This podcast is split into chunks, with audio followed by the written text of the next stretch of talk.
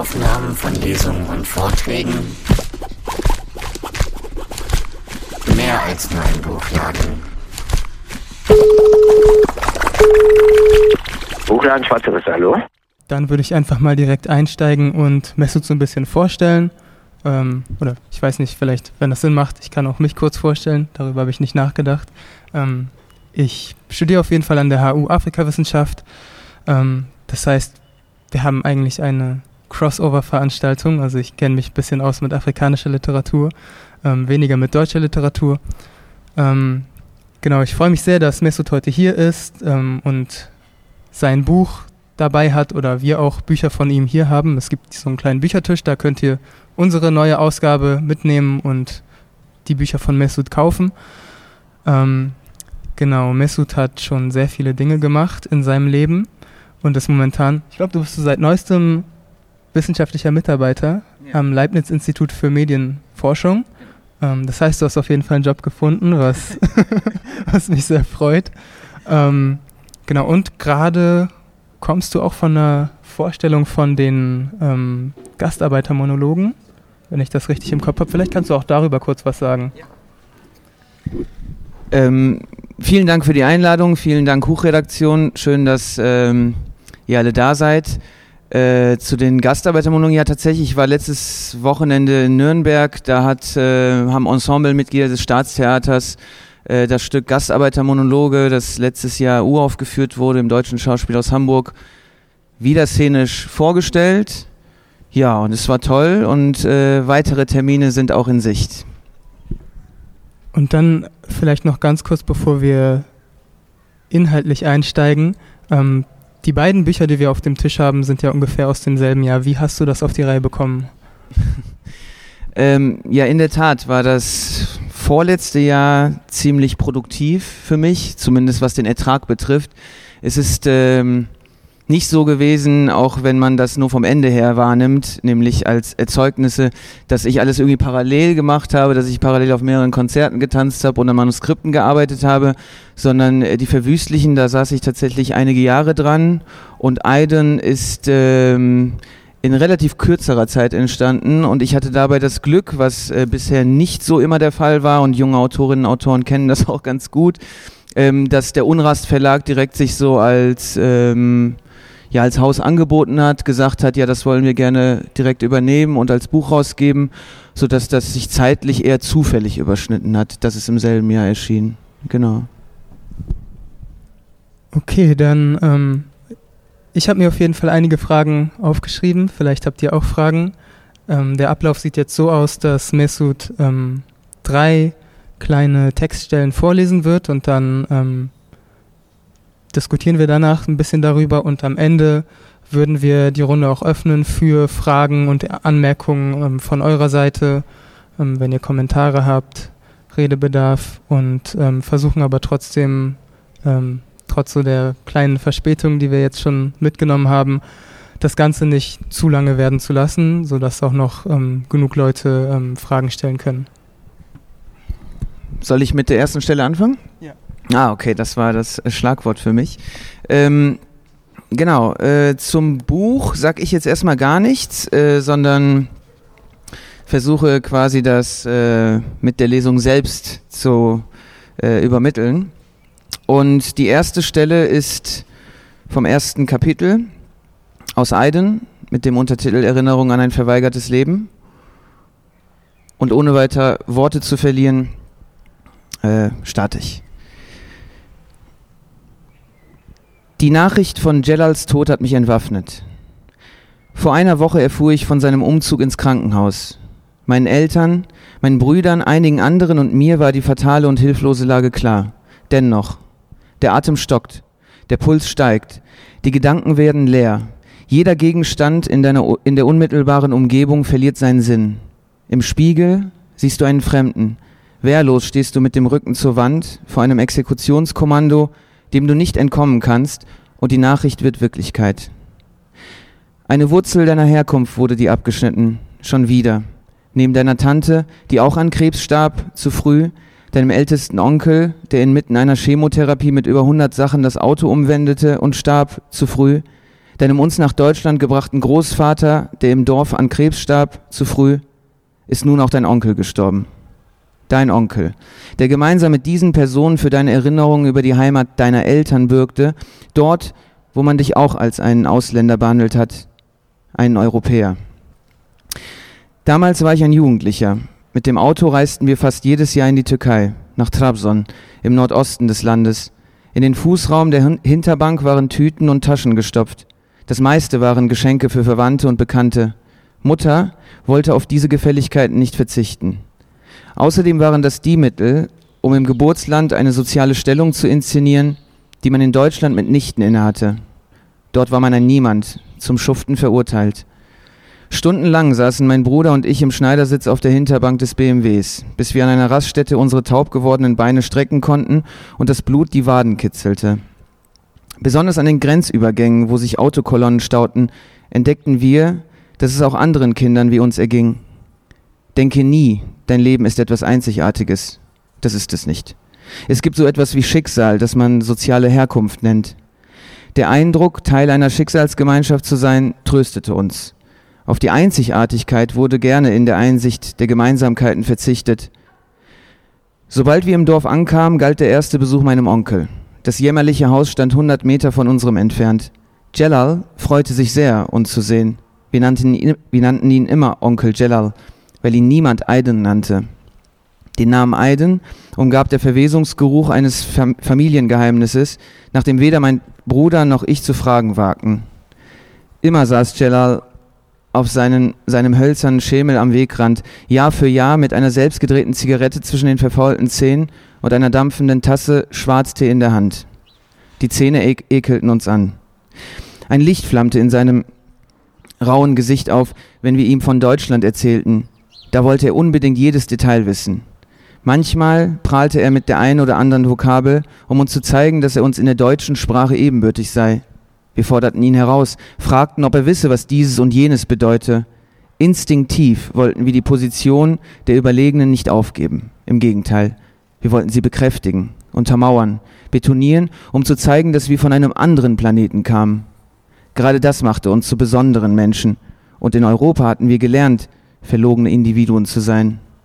Dann lachte er, als blitzte eine Begegnung oder eine Person oder ein Vorfall vor seinem Auge auf, ein Bild von damals, als er in Deutschland gelebt hatte. Im Gegenzug zu unseren Geschichten verlangten wir, im Geist des eingefleischten Prinzips des gegenseitigen Vertrags, auch etwas von ihm. Er sollte uns Steinschleudern basteln. Das Dorf und die Steinschleuder.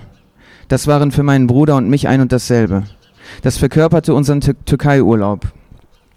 Das Abenteuer in einem Ort des Es war einmal ohne das Wissen über die Realität des So ist es. Als Jelal uns am nächsten Tag die fertigen Steinschleudern gab, sagte er, bei Vögeln sollten wir absichtlich daneben zielen. Der Schreck würde sie in die Flucht schlagen und die Steinschleuder hätte ihr Ziel erreicht. Wir nickten und liefen davon. Wir hatten nur eine Absicht. Wir wollten Vögel, die auf den Leitungen der Strommästen rasteten, anvisieren und mit dem Geschoss erschlagen. Wenn im Wettstreit einer von uns den ersten Vogel erfasst hatte, brüstete er sich mit seinem Triumph. Wir lachten, aber der Triumph des einen spornte insgeheim den anderen zu Nachahmung und Überholung an.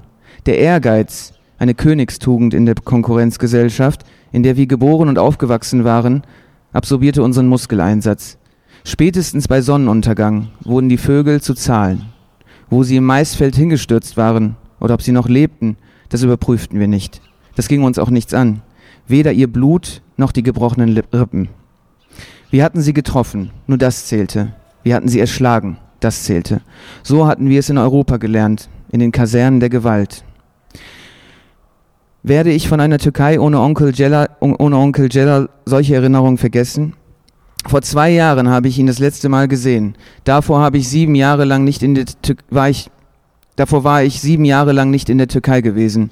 Ich musste lernen, dass Heimat immer der Ort ist, wo man dir die Hand reicht, wenn du allein bist. Dazu gehört inzwischen auch die Türkei, spätestens seit 2013.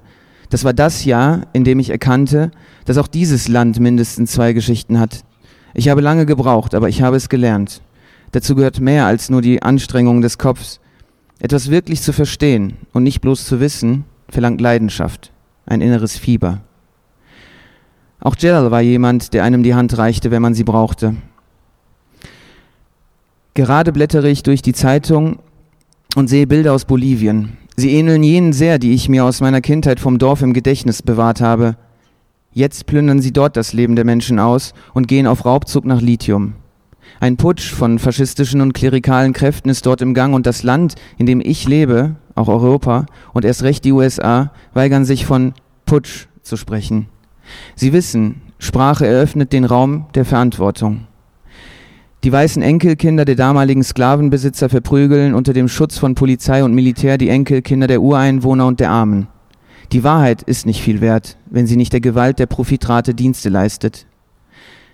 Mein Vergehen ist es, links, indigener und Antiimperialist zu sein, sagte der inzwischen ins mexikanische Exil geflohene Präsident Eva Morales. Sein Rücktritt war noch nicht von den Abgeordneten per Beschluss angenommen, um rechtsgültig zu sein, wie es die Verfassung vorsieht. Da erklärte sich bereits die zweite Vizepräsidentin des Senats mit einer Bibel in der Hand und einer bewaffneten Leibgarde auf dem Balkon des alten Quemado-Palasts in La Paz eigenmächtig zur Präsidentin. Europäische Regierungen verzeichnen das als legalen amtlichen Akt. Die Bibel und Religion waren zuvor nach einer Verfassungsreform unter Morales aus dem Präsidentenpalast verbannt worden. Es ist Winter 2019. Warum schreibe ich das hier auf? Weil ich mich frage, was das Vergehen von Aydin ist. Er war Gastarbeiter, Türke und wütend. Okay, ähm, da sind auf jeden Fall schon sehr viele Sachen drin, die du ansprichst. Was mich interessieren würde, erstmal zum einen ähm, das Verhältnis zur Heimat, das du beschreibst, scheint sich auch im Laufe deiner Erfahrung irgendwie ein bisschen verändert zu haben? Und zum anderen, ähm, vielleicht kannst du das kurz ein bisschen ausführen, was du, ähm, wofür diese zwei Geschichten stehen, diese mindestens zwei Geschichten ähm, der Türkei. Ähm, ich fange mal so an. Also dieses Buch entstand durch eine sehr grundlegende Erfahrung, nämlich durch den Tod von meinem Onkel.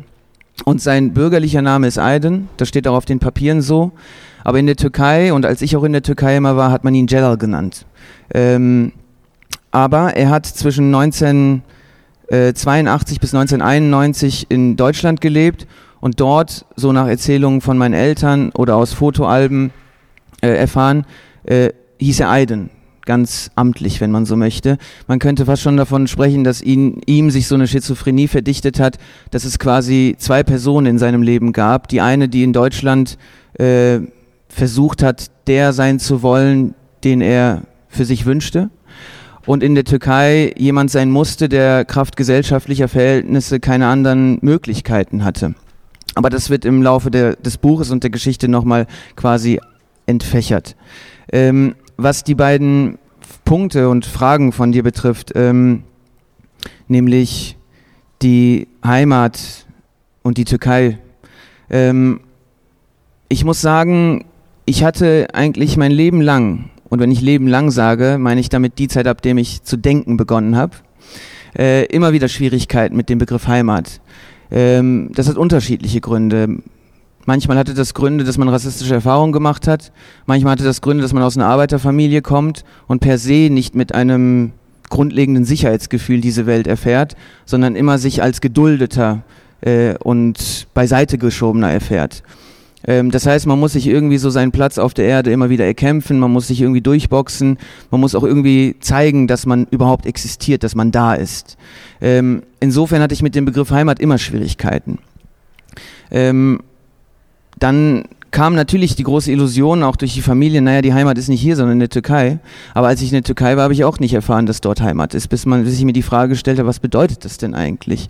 Und ähm, auch dieses Buch ist mehr oder weniger die Spurensuche danach, was Heimat bedeuten könnte. Ähm, ich glaube, jeder von uns hat sowas wie eine vorgeburtliche Biografie. Ähm, das heißt, eine Geschichte, aus der jeder irgendwie hervorgegangen ist, von der man aber insbesondere Kinder nach 90 immer erfahren hat, ähm, dass es nur eine Zukunft gibt, die man einfach sich entwirft und wählt, aber man hat keine eigene Geschichte und sowas. Ähm, aber ich denke schon, dass es ähm, zwar nicht Heimat ist, dass wir von Haus aus haben, aber wir haben eine Herkunft. Und diese ist geschichtlich und gesellschaftlich geprägt.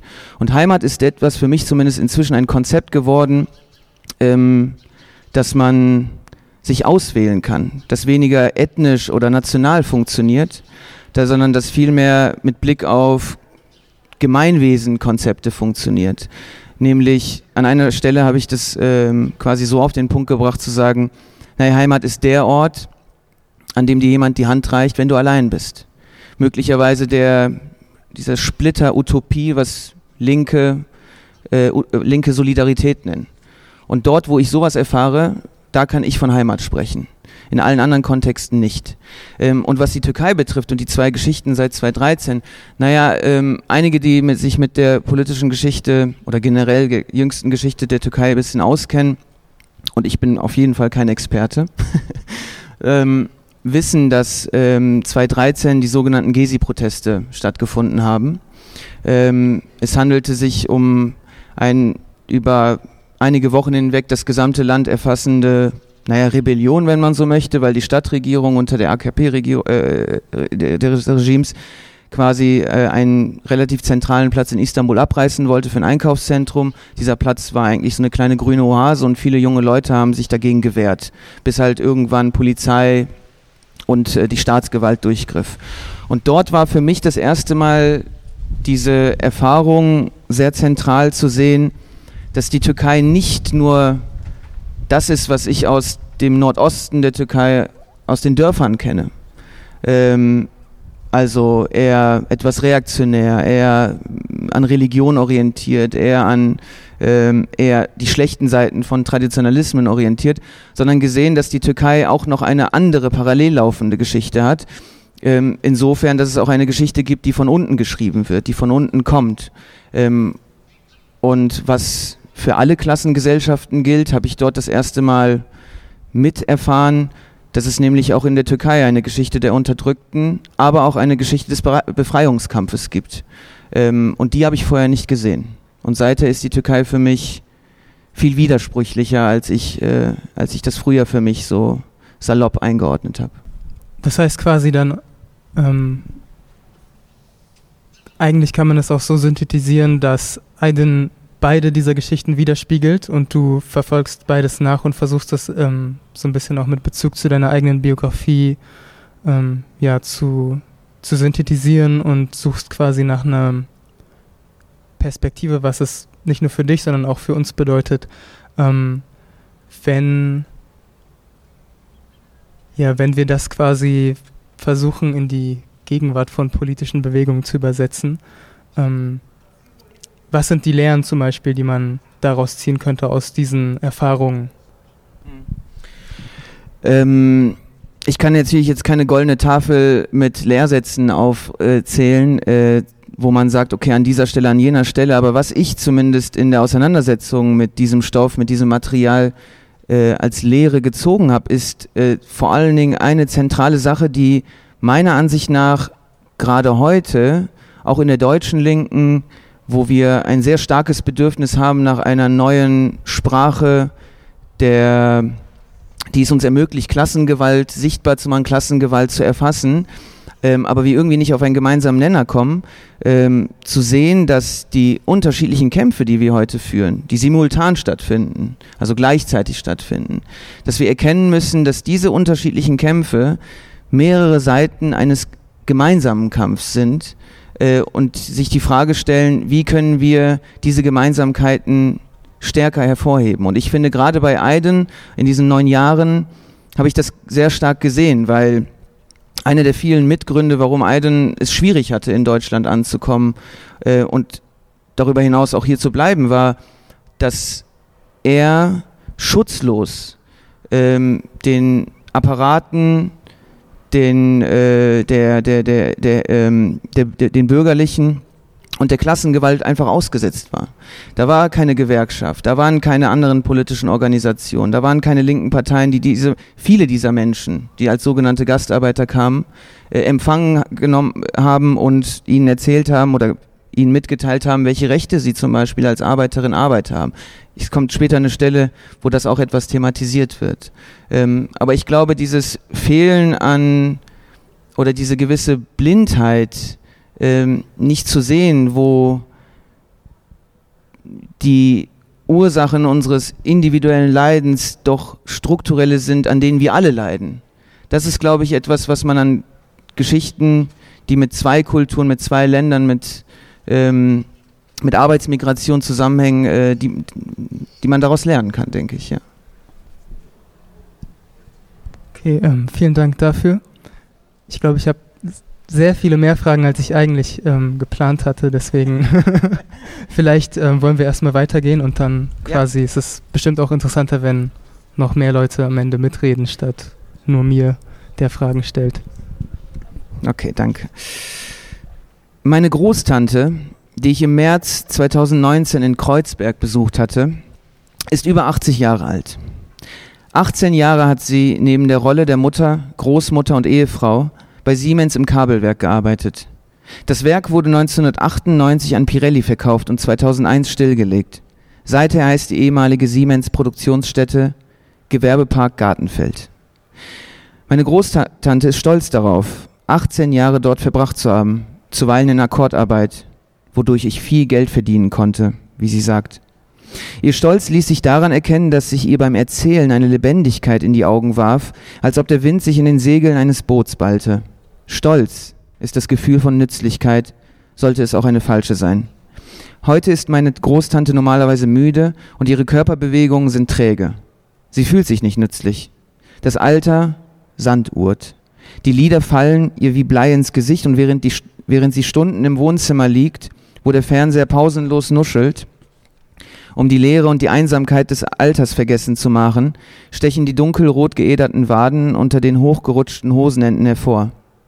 Als ich nach Einzelheiten von damals fragte, erzählte sie lebhaft, dass sie in einer Abteilung arbeitete, in der nur türkische Frauen waren, begleitet von der Überwachung deutscher Vorarbeiter.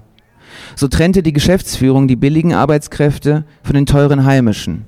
Darin zeichnet sich die Raffinesse der Bürgerlichen aus. Die Klasse der, Schaff die Klasse der Schaffenden und Machenden bereits im Produktionsprozess, nein, bereits bei der Ankunft am Produktionsort zu spalten. Die Klasse darf nicht zur Einheit werden, auch nicht kulturell. Das verbietet die Gewalt des Wertgesetzes, das auch in der einstigen Siemensstadt Berlin Raum formte und Zeit taktete. Was meine Großtante betrifft, ihren Stolz ließ sie sich nicht nehmen, aber ein besseres Leben hatte sie trotz der einstigen Versprechungen nicht. Das verriet ihr verbrauchter, aufgedunsener Körper, der niemals wieder ihr gehören sollte, seit die Siemensstadt ihn mit, Ge mit Gewalt in die wahre Arbeitskraft verwandelt hatte. Das, was ihr bleibt, sind Erinnerungen, nach denen kaum jemand fragt. Und Kreuzberg und die alten türkischen Gastarbeiterinnen in der Nachbarschaft, die sich ebenso an die Akkordarbeit erinnern, wodurch ich viel Geld verdienen konnte. Beiläufig prägt sich den Enkelkindern bei viel Geld so etwas wie Neid in die Augen.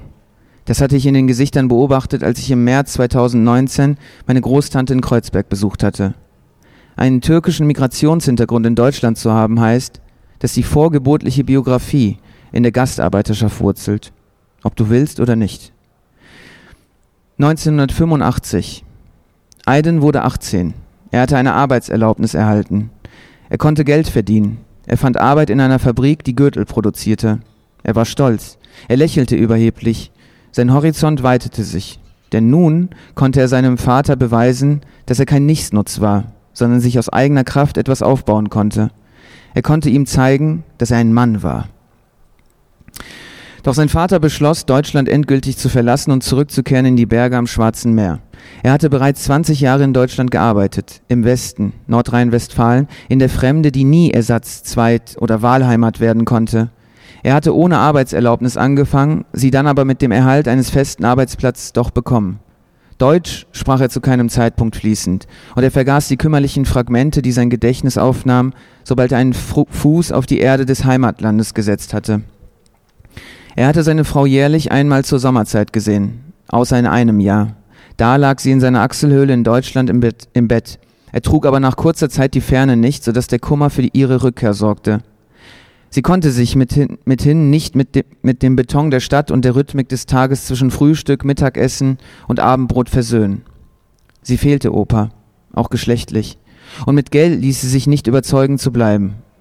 Nun aber, 1985, konnte er kein Geld mehr verdienen. Er war arbeitslos und fand keine neue Arbeit mehr. Er zählte zu den Armen. Sein ältester Sohn gab ihm die Hälfte seines Lohns, zähneknirschend, da er schon selbst Frau und Kind hatte, die er nach Deutschland holen wollte, ehe die Regierung von Helmut Kohl an die Macht kam und seine Pläne durch die Forderung einer homogenen bundesdeutschen Nation durchkreuzte. Neben der Verabschiedung des Rückkehrförderungsgesetzes wurde der Familiennachzug auf acht Jahre erhöht. Der älteste Sohn musste sich bis 1988 gedulden, ob er wollte oder nicht. Die Erpressung, die sich Einsamkeit nennt, wurde über seinen Kopf hinweg für alle türkischen Arbeiter und Arbeiterinnen in Deutschland verhängt. Außerdem hatte der Vater von Aiden Rückenschmerzen, von denen er hoffte, dass sie mit der Bergluft des Pontos verschwinden würden. Er war fertig, abgewirtschaftet, Ende 40 oder Anfang 50, kaputtgeschlagen von der deutschen Industrie, die ihn nicht mehr brauchte, weil er nicht mehr verwertbar war.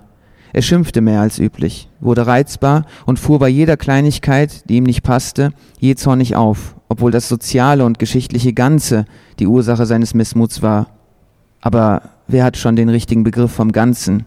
Genug Mußezeit zum Metaphysisieren. Die Rückkehr des Vaters nach Trabzon enttäuschte Aiden, der nun wieder vaterlos war und mit seinen zwei Brüdern im Arbeitsexil verwaiste. Drei Jahre mit dem Vater waren vergangen, und jetzt, da er vielleicht den Mut aufgebracht hätte, mit ihm zu sprechen, kehrte der Vater ihm den Rücken zu. Ein Kennenlernen fand nie statt. Vor der Abreise organisierte der Vater ohne Mitwissen der Söhne einen Termin bei den Behörden. Morgen gehst du zur Behörde, sprach er. Ich habe Frühschicht, antwortete der Älteste. Dann lässt du dich beurlauben. Warum, Vater? Was soll ich bei der Behörde? Ich muss arbeiten. Du nimmst deinen jüngsten Bruder und gehst mit ihm zur Behörde. Er muss zur Schule. Morgen nicht. Ihr geht dahin und unterschreibt die Papiere, die sie euch vorlegen. Ich unterschreibe nichts. Und wie du unterschreibst. Jetzt begriff der älteste Sohn. Aber Vater, protestierte er, das kannst du mir nicht antun. Er ist dein Sohn, nicht meiner. Ich habe eine Familie, die von mir erwartet, dass ich für sie sorge. Ich verdiene Geld, Aydin fängt nun an, Geld zu verdienen. Wir kümmern uns um dich. Kehre erst in die Türkei zurück, wenn auch dein jüngster Sohn zu arbeiten beginnt. Tu uns den Gefallen. Wollt ihr mich eigentlich umbringen? brüllte der Vater, ohne über die Worte des jungen Mannes nachgedacht zu haben. Zwanzig Jahre habe ich hier gearbeitet. Jetzt ist Schluss. Ich habe euch hierher gebracht, damit ihr eine Zukunft habt, und du verlangst noch mehr von mir. Dann streckte er seinen Zeigefinger auf den ältesten Sohn. Du gehst morgen mit deinem Bruder zur Behörde.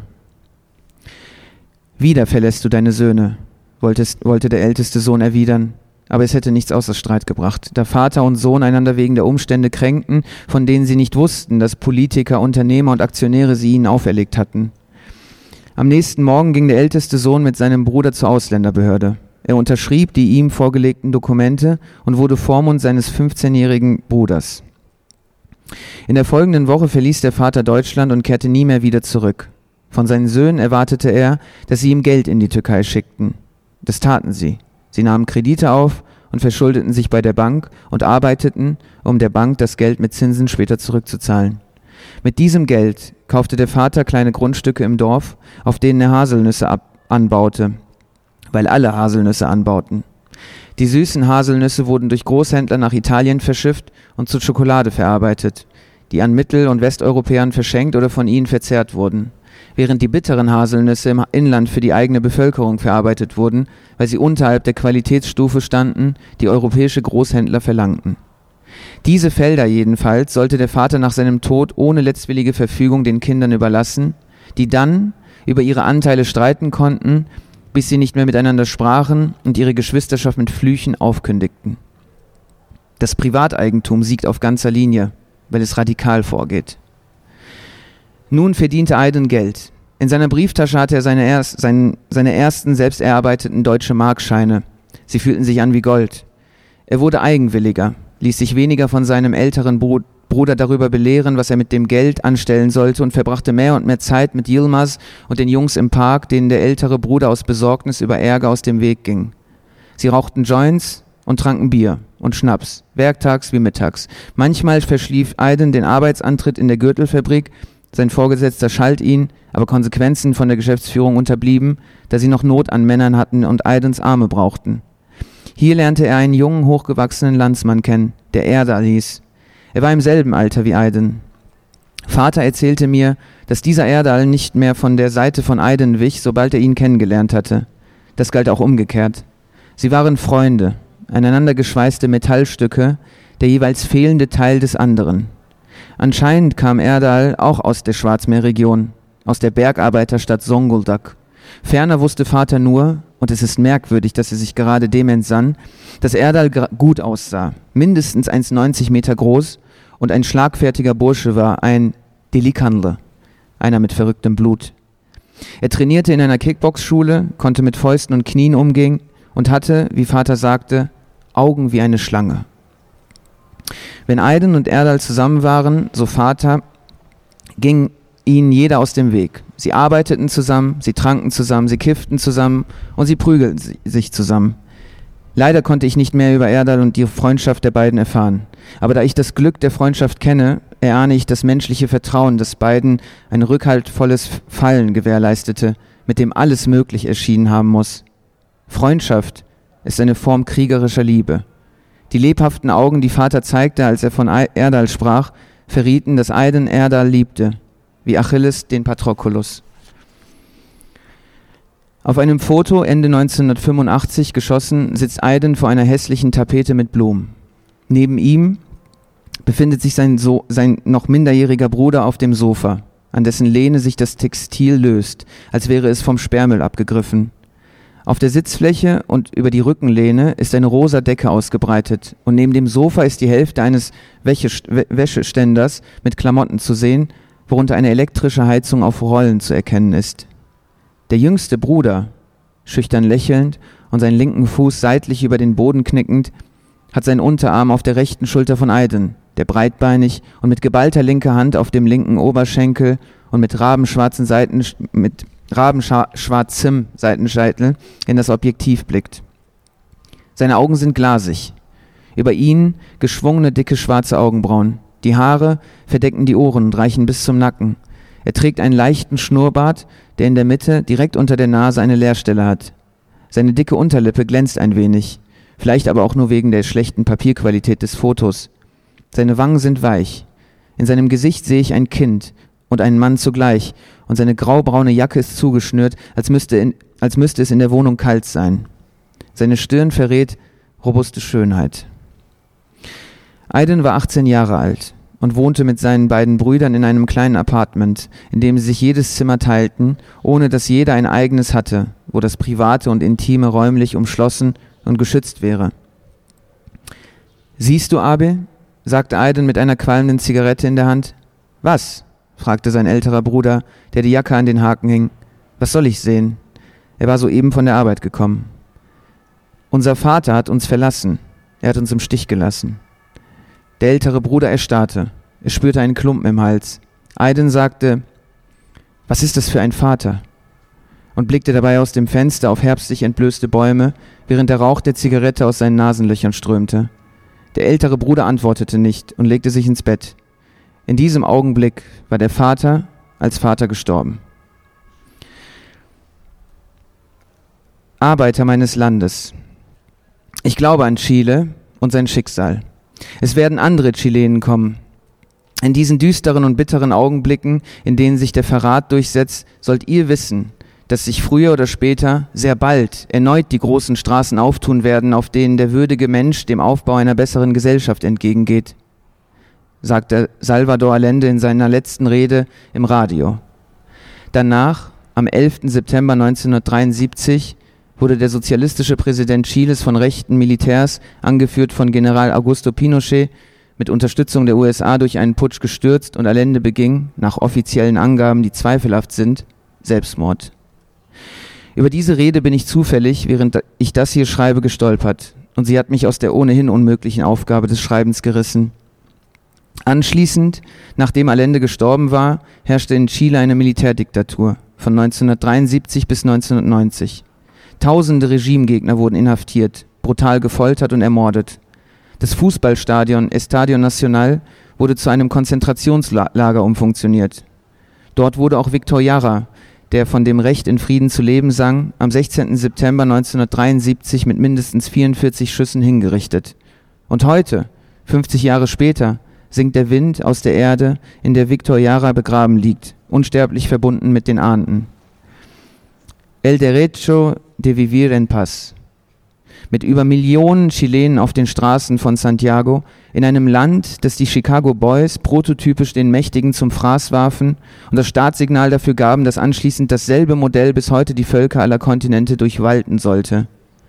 Dieses Modell der neoliberalen Herrschaft wurde am 12. September 1980 unter der Leitung des Generalstabschefs Kenan Evren durch einen Militärputsch auch in der Türkei eingeführt, erneut unterstützt durch die USA. Gegen dieses System des sozialen Massakers hat sich heute in Chile ein landesweiter Aufstand entzündet, ausgehend von der Erhöhung der Fahrpreise der U-Bahn.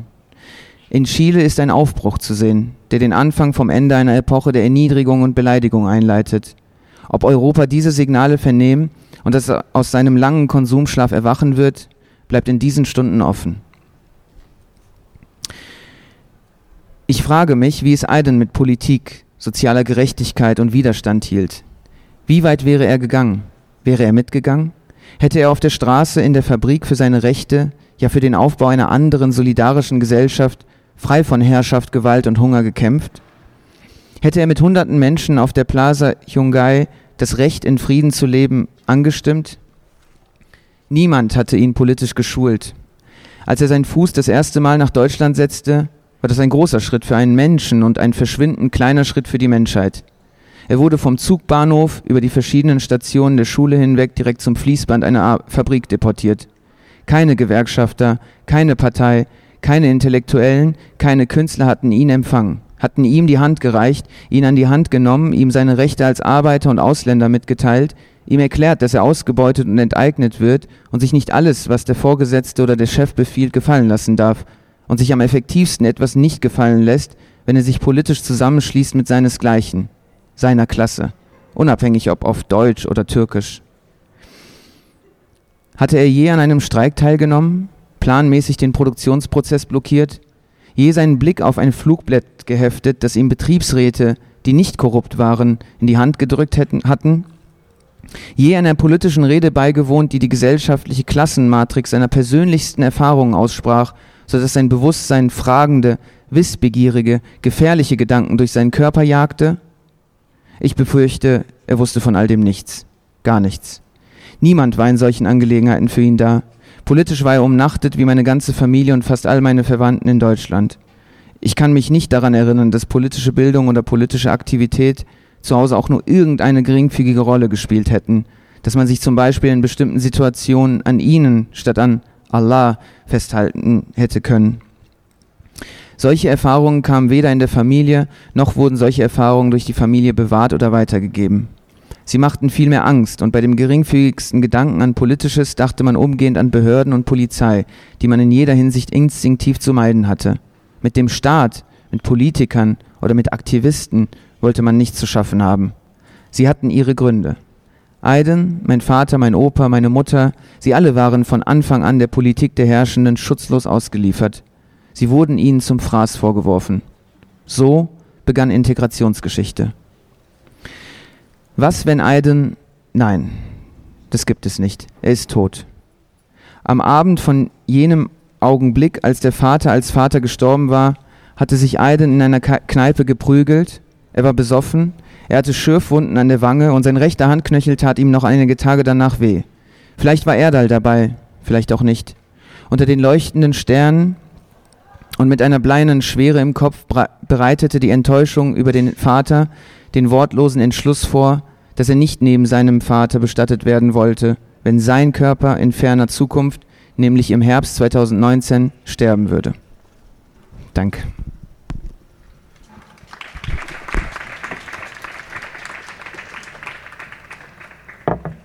Ich habe das Gefühl, ähm, in dem Abschnitt, den du jetzt vorgelesen hast, geht es natürlich sehr stark nochmal um Arbeit als Thema und wir werden quasi direkt auch damit eingeführt, ähm, was für verschiedene Perspektiven darauf es gibt. Also deine Großtante, da ähm, erzählst du, ich musste da spontan an die äh, Berliner Trilogie von Aras Ören denken, der ja auch quasi sich in der Nauninstraße bewegt hat. Ähm, da begegnet uns, begegnet uns Arbeit sozusagen als eine Art so affirmatives Moment, das irgendwie das Potenzial hat zur Identifikation, dadurch, dass man entweder einer Tätigkeit nachgeht, die einfach sinnvoll ist oder was ähm, zur Gesellschaft beiträgt. Ähm, aber gleichzeitig hatte ich auch das Gefühl, möglicherweise spielt vielleicht die Gesellschaft eine Rolle. Ich bin mir nicht sicher, wie dieser Aspekt gemeint war. Du hast ja geschrieben, dass sie sozusagen in einer Gruppe war, in einer Abteilung mit türkischen Arbeiterinnen.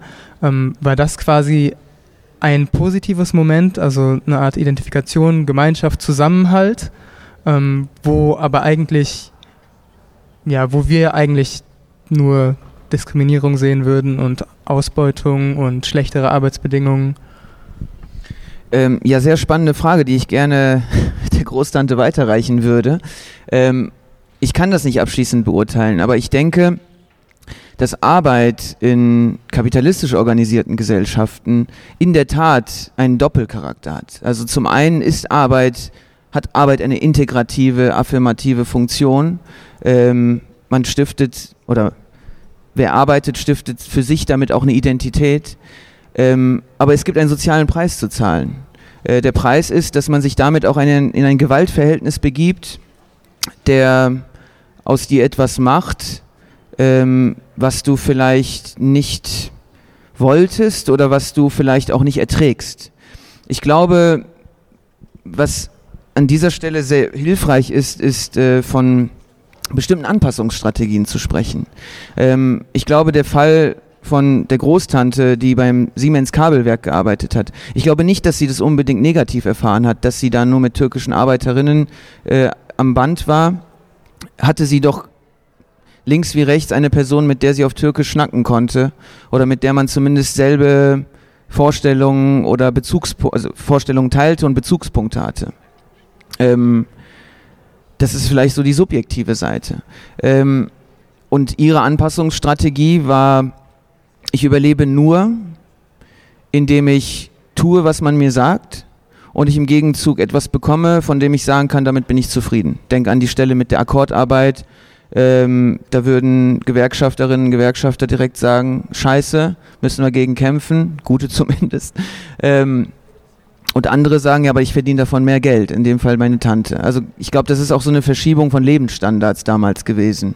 Ähm, dann gibt es ja, Typen wie, wie Aiden, deren Anpassungsstrategie von Anfang an zum Scheitern verurteilt war.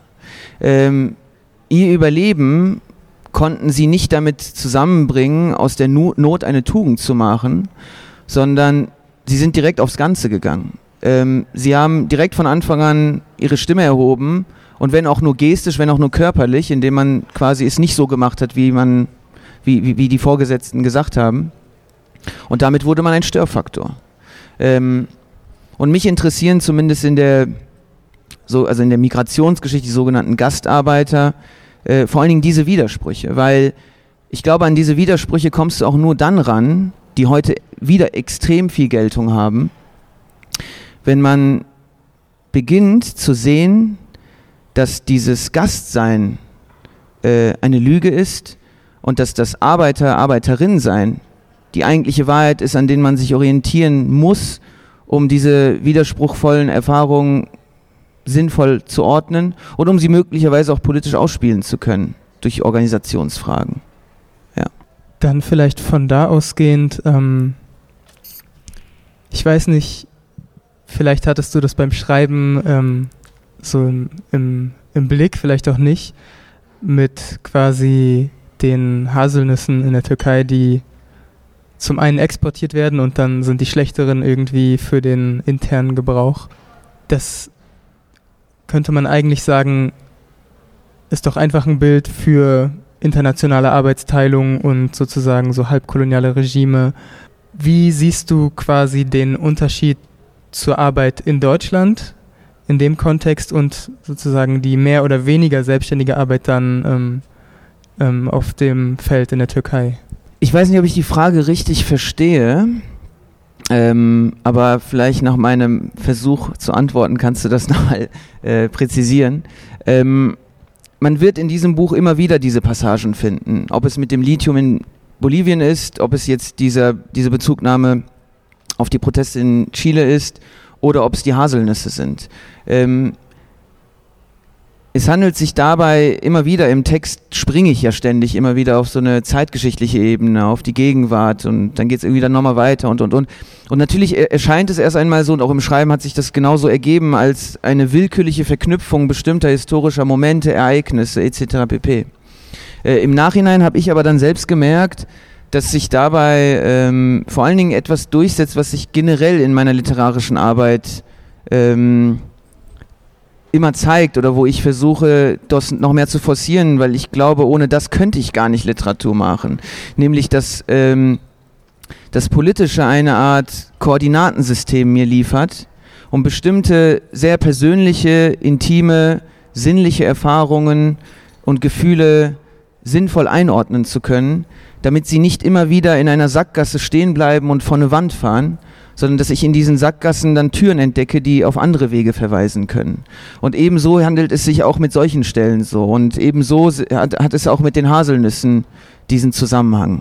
Ähm, ich habe auf jeden Fall noch was, was ich aber vielleicht dann in die nächste Runde mitnehmen würde, weil du wolltest jetzt eigentlich auch noch einen dritten Abschnitt lesen. Genau, der, der ist auch viel gehört. kürzer als jetzt der zweite Abschnitt, dass ihr Bescheid wisst, ja. Genau, dann ähm, ist das sozusagen jetzt ähm, der letzte Abschnitt. Dann würde ich noch so ein, zwei Fragen stellen, aber ihr könnt auch alle nochmal besonders gut zuhören und dann überlegen, ähm, was ihr noch in die Diskussion mitnehmen wollt. Super. Drei Fotos liegen vor mir auf dem Schreibtisch. Sie wurden zwischen Ende 1986 und Mitte 1987 geschossen. Im Schatten der Nuklearkatastrophe von Tschernobyl. Auf den drei Fotos sind zwei junge Männer mit Schnurrbart und dichtem schwarzen Haar zu sehen, das ihre Nacken verdeckt. Mein Vater trägt auf den drei Fotos denselben weißen Pullover mit weiten Ärmeln, darunter eine helle Jeans. Er ist ein und derselbe. Selbst die Haare haben dieselbe Länge und der Schnurrbart hat dieselben Konturen. Er wurde von der Zeit verschont. Onkel Aiden steht oder sitzt rechts neben ihm. Auf dem einen Foto trägt er einen braunen Strickpullover, auf dem anderen ein schwarzes Hemd, das bis zur Brust aufgeknöpft ist, und auf dem dritten eine weiß-blaue Strickjacke. Einmal ist der Schnurrbart schmaler, das andere Mal dicker. Einmal ist seine Haut fleischig, das andere Mal blass wie Kalk. Der Schweiß schmiert ihm einige Strähnen seines schwarzen Haars auf die Stirn, dann ist der Schweiß wieder verschwunden. Die Haare wölben sich in die Höhe. Auf zwei der Fotos sitzen sie auf einem dunkelgrünen Sofa vor einem holzumrahmten Tisch, auf dem unzählige Stummel in einen Aschenbecher gedrückt wurden. Die Colaflaschen sind leer. Die zwei Schnapsflaschen scheinen es auch zu sein. Beiden qualmt eine Zigarette zwischen den Fingern und neben dem Aschenbecher stehen zwei halbvolle Gläser, die sie noch in den Bauch spülen werden, um sich am falschen Glück zu erwärmen. In den glasigen Augen von Aiden sehe ich, dass er betrunkener als mein Vater ist. Die hässliche Tapete, das hässliche Sofa, der hässliche Tisch, alles wirkt ärmlich, fast beschämt. Ob sie bloß vortrinken, um noch, um noch durch die Nacht zu ziehen? Ich bezweifle es. Vielleicht haben sie spontan beschlossen, die trostlosen Wände dieses kleinen Zimmers mit dem Rausch des Schnaps bunt zu malen. Nicht ihr Rausch verletzt mich, sondern die Kulisse, die einer Katakombe gleicht. Schnappschüsse aus dem Alltag von Gastarbeitern. Auf dem dritten Foto jedoch bemerke ich bei genauerem Hinsehen etwas, das mich berührt, dass ein Pflaster über die Verletzung klebt, die die anderen beiden Fotos mir versetzt haben. Vater und Onkel Aiden stehen dicht nebeneinander. Vater hat die linke Hand in der Hosentasche, Onkel Aiden hat die, Onkel Aiden die rechte Hand an seinem Gurt. Die jeweils andere Hand der beiden fällt zwischen ihnen gerade herunter bis zur Hüfte. Ohne es in den Vordergrund zu rücken, denn sie wollen die Unnahbarkeit von erwachsenen Menschen demonstrieren, drücken sie sich die Hände, kurz vor dem Kamerablitz, ganz zärtlich und zaghaft, nicht abgesprochen, wie Kinder auf dem Fußgängerweg. Eine Geste brüderlicher Ursolidarität. Die ineinander geschlossenen Hände sind das versteckte Symbol dieses Fotos, ein klassentypisches Symbol, das mit so viel Scham umhüllt ist, dass es sich von selbst enthüllt. Diese beiden, Entschuldigung, diese beiden jungen Menschen sind alles andere als erwachsen, alles andere als unnahbar und eisern, alles andere als unerschrocken. Sie sind Jugendliche, haben proletarische Angst, bezeugen sich daher gegenseitige Fürsorge und sagen mit dieser Geste, die dem Lichtfänger nicht entgeht, wir müssen zusammenhalten, sonst haben wir doch niemanden. Danke.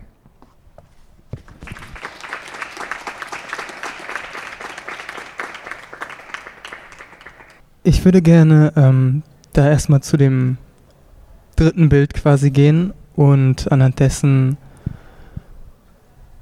ist meine Frage erstmal, wo verortest du die Widersprüche, ähm, also auch vielleicht über die Geschichte von Aydin selbst hinausgehend ähm, zwischen ja, einer Männlichkeit, die ja schon sehr migrantisch geprägt ist, vielleicht im Widerspruch oder in Konkurrenz auch zu der deutschen Männlichkeit, wie sie ja auch dann quasi in einer Situation ähm, sich konfrontiert. Ähm, ja, eine Frage, mit der, also die ich mir in dem Zusammenhang sehr selten gestellt habe, aber das macht es umso spannender. Also ich meine, als ich mich damit befasst habe, habe ich auch schnell erkannt, dass Aiden stellvertretend für eine Gruppe von Leuten steht. Also ähm, es eben nicht irgendwie eine Art, ähm, ich sag mal, irreduzible ein Orbit gibt, der sagt, das ist Aiden und keiner kann diese Erfahrung teilen. Das habe ich sehr früh gemerkt, zumal ich auch gemerkt habe, äh, anhand bestimmter äh, Berichte, die ich, äh, die ich erfahren habe, das könnte, das könnten auch Berichte von meiner Jugend sein, wie ich mit meinen Freunden, Freundinnen abgehangen habe oder mit meinem Bruder oder sowas. Ähm, das war natürlich frappierend, weil sich in diesen Momenten irgendwie das, was man Zeit nennt, auflöst und man sich denkt, wie kann es sein, dass bestimmte Dinge sich in dieser Vehemenz, in dieser Radikalität reproduzieren. Und dabei stehen dazwischen Jahrzehnte. Ähm, ich weiß nur, als ich oder als wir damals in unserem Viertel Unsinn gebaut haben, viel Scheiße gebaut haben, war das, was äh, heute als zu Recht auch kritisch als Männlichkeit äh, thematisiert wird, äh, etwas vollkommen Selbstverständliches. Nicht die Kritik selbst, sondern die Praxis desselben. Ähm, das heißt, von, zu uns kam gar nicht ähm, die Überlegung, oder sie ist gar nicht zu uns vorgedrungen, ob daran etwas falsch sein könnte. Ich fasse die Sache mal von der Seite auf. Ähm, wenn du das Gefühl hast, du bist ungebeten, du gehörst hier nicht hin, du sollst nur tun, was man dir sagt, dann war das für mich damals und für viele andere aus unserem Viertel die einzige Möglichkeit, um zu zeigen, das lassen wir uns nicht gefallen. Ähm, das ging dann sogar so weit, dass ich keine Ahnung, zeitlang auch in der Realschule Freunde hatte, die nur Türkisch sprachen und ich nur Türkisch sprach und damit eigentlich wiederum die bürgerliche Klassengewalt siegte, indem sie mich von anderen deutschsprechenden oder deutschstämmigen jungen Menschen getrennt hat. Aber so war das nun einmal, weil man irgendwie sich versucht hat zu behaupten. Ähm, ich glaube, dieses Anerkennungsbedürfnis ist ein sehr starkes, das jeden Menschen treibt. Ähm, mir war beim Schreiben vor allem wichtig, diese Stellen so zu belassen, wie sie sind, ähm, um Leserinnen und Lesern ähm, ein Stück weit historisches Tableau vorzulegen, um damit im besten Fall arbeiten zu können. Das heißt, mir geht es weniger darum, äh, zu sagen, auf einer äh, Ebene des Werturteils, das ist so und das ist so und wieso und, und was weiß ich, sondern mir ging es eher darum, vor allen Dingen diesen Menschen Aiden, so wie er war, mit all der poetischen Fiktion, die ich da sicherlich auch hineinbringe, ähm, zu, ihm zu begegnen. Ihm zu begegnen, um dann quasi diese, diese Leerstelle zwischen mir und ihm zu füllen. Ja. Dann ähm, vielleicht noch eine letzte Frage von mir, bevor wir die Runde öffnen. Zum einen meintest du vorhin, ja, es gibt sozusagen heutzutage viele verschiedene Kämpfe und wir müssen eigentlich sehen, dass diese verschiedenen Kämpfe ähm, viele Seiten von einem Kampf sind. Ähm, dann hast du aber gerade auch gesagt, ähm, sozusagen, ich könnte das jetzt so sehr verkürzen und sagen, ähm, das ist es eigentlich alles nicht. Eigentlich geht es darum zu sehen, dass wir doch Arbeiter sind und dass das quasi ähm, sozusagen die Front ist, an der ähm, wir kämpfen müssen oder dernach wir uns organisieren müssen. Ähm, wie würdest du versuchen, das wieder beides in Einklang miteinander zu bringen? Die, die entscheidende Frage, äh, die heute in also viele Teile Deutsch, der deutschen Linken umtreibt. Ähm, ich glaube, dass wir vor allem wieder lernen müssen, und ich denke, dass das sehr stark stattfindet, ähm, in Antagonismen zu denken, in Kämpfen zu denken, in Widersprüchen zu denken. Ähm, ich habe oft den Eindruck, dass das viel zu selten geschieht. Und ich glaube, ähm, dass uns das ein großes Stück nach vorne bringen kann. Ähm, ich glaube nicht, dass es dabei unbedingt darum geht, ähm, welche Merkmale rein quantitativ am meisten erfüllt sind, um von dort aus den Kampf irgendwie zu forcieren und Kräftereserven dorthin zu verschieben oder nicht. Ähm, ich denke, dass das Entscheidende ist vom Ausgangspunkt einer, ich sag mal, in Klassengegensätzen sich bewegende Gesellschaft äh, in, im Blick zu haben. Das heißt, dass wir in einer Klassengesellschaft leben, äh, die man ja nicht ohne Grund so nennt. Und ich glaube, dass ähm, das vermittelnde Moment, die Hochzeitschrift, by the way, kurze Werbung dafür, hat ja gerade das zum Titelthema, nämlich den Begriff der Arbeit. Ich glaube, um zu begreifen, was Klassengesellschaft bedeutet, wie Klassengesellschaft sich historisch fortbewegt, ähm, zu sehen, dass vor allen Dingen dieser Moment der Arbeit als solcher, unabhängig jetzt zunächst erstmal davon, ob sie jetzt auf der Ebene der Industrien oder der Dienstleistung oder sonst was stattfindet, dass vor allen Dingen Arbeit eines ist, das zum einen verbindet, zum anderen auch trennt. Zum einen gewaltförmig, herrschaftsförmig sich vollzieht, zum anderen aber auch, und vielleicht das immer weniger, ähm, das Zusammenkommen von größeren Einheiten herstellt. Und ich glaube, dass wir das von dort aus äh, beginnen müssen zu denken.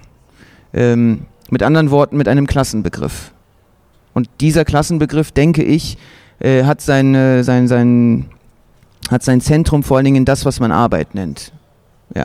Okay, ähm, wie gesagt, äh, ab jetzt könnt ihr auch Fragen stellen. Also ihr könnt eigentlich alle Fragen stellen, die ihr im Kopf habt. Ihr müsst nicht jetzt bei der Frage oder bei dem Thema stehen bleiben. Ähm, könnt gerne auch noch mal ein paar Schritte zurückgehen. Ähm, und ich weiß nicht, wenn ihr wollt, könnt ihr auch nach vorne kommen und sein Mikro in die Hand nehmen. Und dann müssen wir nur noch klären, ob ihr das dann quasi auch übertragen haben wollt oder eher stumm geschaltet.